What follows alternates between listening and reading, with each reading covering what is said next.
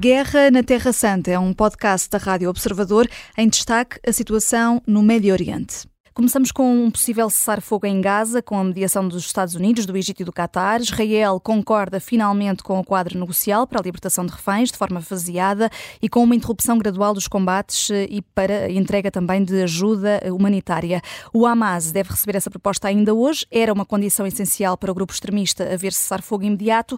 Deve aceitar estes termos, Bruno? Boa tarde. Bem, a, a, a, questão é que, mesmo do lado israelita, já veio, eh, digamos, um comunicado a dizer que, apesar de tudo, ainda havia algumas questões pendentes. Portanto, mesmo da parte de Israel, o acordo não parece ser eh, definitivo.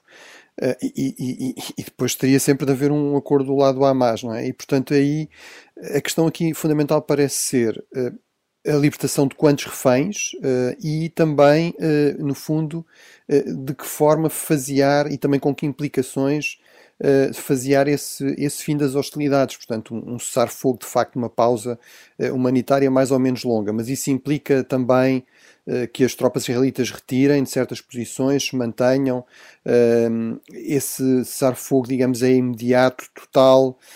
portanto, há realmente aí implicações complicadas de gerir para os dois lados. Do lado do Hamas, eh, eu sou muito cético em relação a esta ideia de que o Hamas libertará todos os reféns, ou seja, apesar de tudo, eh, digamos, um esquema faseado poderá ir permitindo libertar alguns, mas libertar todos, no fundo, é privar a liderança do Hamas de um escudo humano eh, especialmente importante, a par da própria população civil de Gaza, os reféns, enfim, todas as indicações são de que estão próximos dos próprios líderes do Hamas. Aliás, um dos, uma das reféns que foi libertada no acordo anterior referiu que se tinha cruzado com, com o Sinwar, com o líder da, do Hamas em, em Gaza e o, e o, grande defensor deste, deste ataque do 7 de outubro, o grande promotor e organizador desse ataque.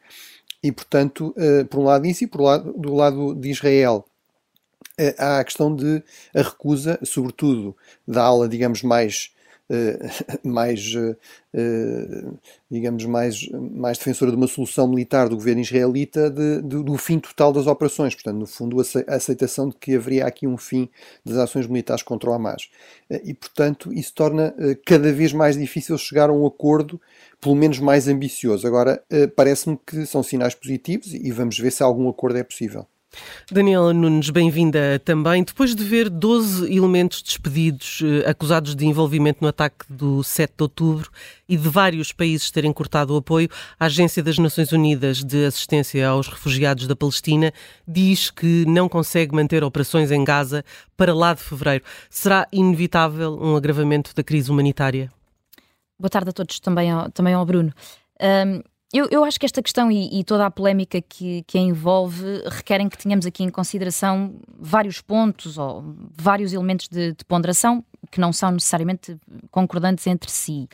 Uh, Parece-me, em primeiríssimo lugar, que, que, há aqui um exercício que deve ser feito, que é o de distinguir a árvore da floresta, ou seja, distinguir estes 12 funcionários da agência da ONU aqui em questão, e, e por alguma razão se suspeita que participaram no ataque de 7 de outubro, do universo de 13 mil funcionários desta agência e, em última análise, da própria agência. Porque estes 12 funcionários, quer para o bem, quer para o mal, não são a dita agência e, portanto, há que ter aqui em conta o, o perigo uh, da, da, rápida e, até possivelmente injusta associação desta alegada deslealdade de 12 pessoas relativamente à missão e à própria idoneidade até da, da, da agência.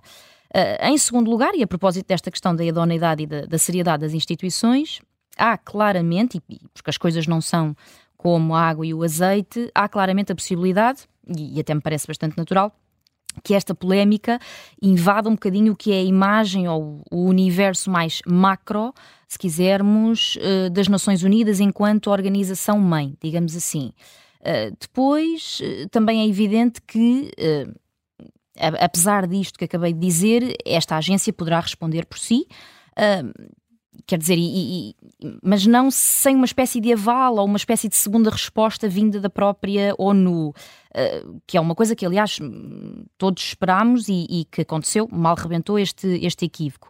E, portanto, é nesse sentido que eu acho que é quase obrigatório que uh, as Nações Unidas sejam aqui uh, implicadas, mesmo que esta polémica venha a revelar-se infundada ou inadequada por alguma razão. Uh, e é também por isso que vemos um uh, secretário-geral, uh, António Guterres, tão preocupado e até emotivo, como já é mais, mais ou menos habitual, nas suas declarações acerca deste assunto. Ele está, obviamente, ansioso por ver toda esta questão clarificada, porque sabe que, ao fim e ao cabo, é a imagem das Nações Unidas que, que está também aqui em causa. E isso conduz-nos imediatamente a um terceiro ponto, que é o da efetividade da ajuda e do, e do controlo uh, das Nações Unidas neste, neste caos humanitário que, que está a acontecer um, em Gaza. E no que diz respeito, Judith, à, à, à, pergunta em concreto, em matéria humanitária, em que é que isto se vai uh, refletir? Eu acho que se vai refletir no deteriorar da situação que já é muito má, eh, de origem, mas não amanhã, nem na próxima semana. Portanto, eh, eu diria que a médio prazo, a fonte secando, a situação tem tendência a piorar. Agora, não vai secar no dia a seguir ao corte do financiamento, e por isso é que eu falo aqui em médio prazo e não no imediato, mas parece-me que sim, que, um, que esta situação vai obviamente comprometer ainda mais um, a questão uh, palestiniana e do, do, dos, dos palestinianos em Gaza. Um, ainda assim, este é o quarto ponto. Alguns países, como é o caso da França, e, e, por isso é que eu disse no início que estes pontos todos não são necessariamente concordantes entre si, uh, porque são várias versões sobre um mesmo assunto, ou vários prismas sobre um mesmo assunto. Alguns países, como é o caso da França, como eu estava a dizer, e a França é um país que tem o peso que sabemos que tem no xadrez internacional, estão a demarcar-se e a retirar os seus apoios a esta agência, aos seus patrocínios, digamos assim, pelo menos temporariamente, ou até que fique claro eh, de preferência até, que estes 12 funcionários efetivamente não tiveram nada a ver com o ataque de 7 de outubro. E eu devo dizer que este comportamento, pelo menos a mim, não me parece demasiado radical nem excessivo, como eu também já li e já ouvi. Uh, porque quer dizer, o, o, que este comportamento significa e o que esta postura significa é que estes países, de que é exemplo a França, mas muitos outros, o que eles querem garantir é a seriedade dos procedimentos e das instituições, que é uma coisa bastante saudável. E, e neste caso, até estamos a falar de uma instituição que, que é as Nações Unidas. E, portanto, o, o, que está aqui em causa pode ser tão grave, e, e a confirmar-se esta, esta polémica pode ser tão grave, que deixa de fazer sentido por completo crer nas capacidades de, das Nações Unidas, que já de si têm vindo a cair em descrédito, ou bastante uh, em descrédito no, neste contexto de, de, de, de, conflito no Médio Oriente. Uh, terminaria só para acrescentar um quinto ponto, um, só mesmo para, para falar aqui um, da questão ou da posição israelita no meio disto tudo, que é eu acredito francamente que Israel vai tentar aproveitar ao máximo o que esta situação lhe puder trazer de positivo. E já agora, uh, o ministro dos Negócios Estrangeiros de Israel cancelou hoje mesmo uma reunião que tinha com o comissário-geral de, dessa agência da ONU e pediu até a demissão desse comissário-geral. Portanto, nesta frente também temos aqui a situação diplomática a agravar-se. Justamente, eu, eu acrescentaria apenas que me parece que esta polémica vem promover um certo ADN inflexível e intransigente a que já estamos habituados da parte de Israel, que agora se vê com uma espécie de um trunfo novo para quando os aliados no Ocidente sugerirem abrandamentos de atitude e de postura face ao conflito, uh, quer dizer, agora surge aqui uh, um trunfo que até uh, não foi oferecido pelo Hamas diretamente, é, é quase que oferecido Uh, pelo lado do bem, se é que podemos uh, fazer aqui uma distinção tão, enfim, quase tão infantil quanto uh, distinguir os bons dos maus. Mas é mesmo assim, não é? Agora, de repente, parece que Israel vai ter um, uma arma a apontar, uma arma, entre muitas aspas, a apontar aos seus próprios aliados, quando eles, um, em matéria de inflexibilidade de, deste executivo de Netanyahu, quando, os, quando estes aliados sugerirem a este executivo uh, que abrande e que aceite uh, propostas de cessar fogo. Portanto, isto, isto, obviamente vai, vai ser trazido para cima da mesa quando estas propostas de abrandamento um, surgirem. Bruno, o grupo autodenominado Resistência Islâmica do Iraque reivindicou a autoria do ataque com drone que matou três soldados norte-americanos numa base na fronteira entre a Jordânia e a Síria. Ao mesmo tempo, o governo do Iraque condenou a, escalada uh, de violência em curso, uh, pede que este ciclo acabe. Uh, este grupo é tido como próximo do Irão, mas também do próprio governo iraquiano. Que relações estão aqui em causa e que consequências pode ter este episódio? Uh, bem, uh, só, só, pegando no, no, ponto ainda da Agência das Nações Unidas, eu queria só destacar dois pontos. Um é que isto é uma acusação absolutamente sem precedentes na história das Nações Unidas e de uma gravidade extrema. Portanto, eu acho incrível que haja pessoas que venham dizer são só 12 pessoas. Bem, por acaso nem são só 12 pessoas. Essas são aquelas que Israel aparentemente tem provas tão graves de envolvimento direto em ação armada que a, a própria agência decidiu imediatamente uh, despedi-las. Mas Israel diz que há 190 pessoas em Gaza consegue provar que são militantes do Hamas ou da Jihad Islâmica. E, portanto, isto não se resolve simplesmente dizendo, bem, é uma agência humanitária tem de se continuar a apoiar. Eh, por, essa, eh, por esse raciocínio, qualquer agência humanitária podia fazer o que quisesse em qualquer lado e nunca se poderia acabar com esse apoio. O segundo ponto é que os países que estão a suspender o apoio exigem medidas, exigem provavelmente uma mudança de direção da Agência das Nações Unidas, eh, uma, uma nova direção que assume isto como uma prioridade, e estão a dizer que vão procurar reencaminhar essa ajuda por outras vias. Além do mais, e como dizia a Daniela, eh, a agência tem orçamento para. Isto, o orçamento não acaba amanhã, não é? Portanto, há aqui algum, algum tempo para a agência mostrar que está a levar a sério esta, esta questão.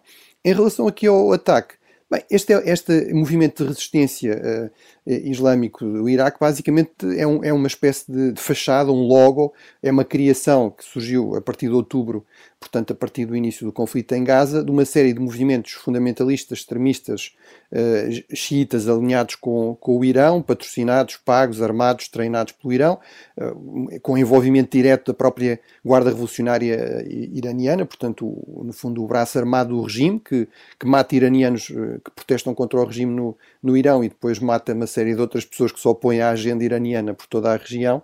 Eh, tanto assim é que o, o seu chefe máximo, eh, o, o, o general Soleimani, foi morto, como sabemos, pelos Estados Unidos no Iraque, precisamente. Agora, realmente não tem uma existência para além disso, portanto, é simplesmente uma fachada pró-iraniana, não é um grupo organizado, e aliás, parece ser exatamente essa aqui o principal objetivo desta, desta designação é criar aqui uma espécie de fachada que torne mais difícil aos Estados Unidos identificar exatamente que grupo é que está envolvido eh, e, portanto, retaliar e mais, eh, ter mais dificuldade em retaliar eficazmente. Agora, aqui a grande questão que se coloca neste momento é qual é o nível de resposta que os Estados Unidos darão para garantir que não continue a haver este ataque. Estamos a falar de mais de 100 ataques. Um, estes são os primeiros que causam mortos. Eh, e também qual será o nível de resposta em relação ao próprio Irão, que diz sempre que não tem nada a ver com isto, é, mas obviamente que isso é, digamos, um argumento que não convence ninguém. É mais do que evidente, está mais do que documentado há muitos anos o apoio, a ligação uh, estreita entre estes movimentos uh, e os meios de que eles dispõem para fazer ataques contra os Estados Unidos e, e o Irão. A Guerra na Terra Santa é um podcast da Rádio Observador. Vai para o ar de segunda a sexta, depois do noticiário das nove e meia da manhã, e tem nova edição depois da síntese das quatro e meia da tarde. Está sempre disponível em podcast. Eu sou a Vanessa Cruz.